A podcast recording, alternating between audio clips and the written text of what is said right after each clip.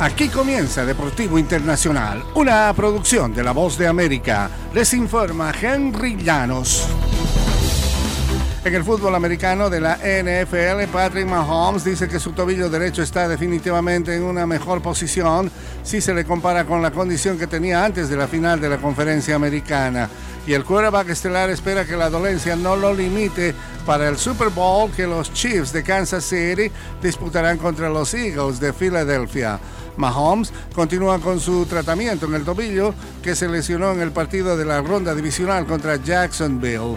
Ese tratamiento probablemente continuará hasta el kickoff del domingo, según el mariscal de campo, y dijo que antes del entrenamiento en las instalaciones de la Universidad de Arizona State. No sabremos exactamente cómo está hasta que sea el día del eh, partido, dijo. Definitivamente me muevo mejor de lo que lo hacía la semana pasada o hace dos semanas. Y de la diversidad a las conmociones cerebrales, el comisionado de la NFL, Roger Goodell, reiteró que la liga sigue buscando mejorar. En cuanto al trabajo de los árbitros, asegura que nunca ha sido mejor.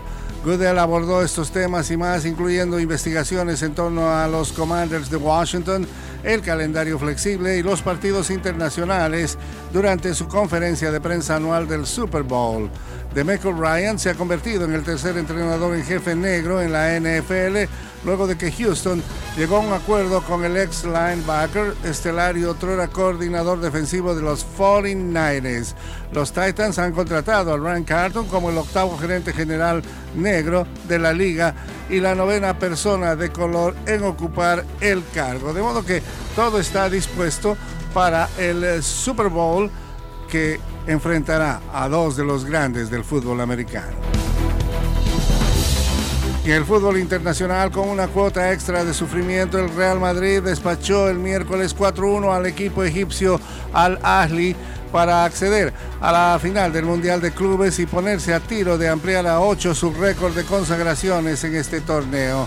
Vinicius Junior, Federico Valverde, Rodrigo y Sergio Arribas anotaron los goles del conjunto español que el sábado enfrentará al club saudí Al Hilal por el título. Al Hilal, dirigido por el técnico argentino Ramón Díaz, protagonizó la sorpresa al sorprender 3-2 al Flamengo de Brasil, el campeón sudamericano, en la otra semifinal el martes.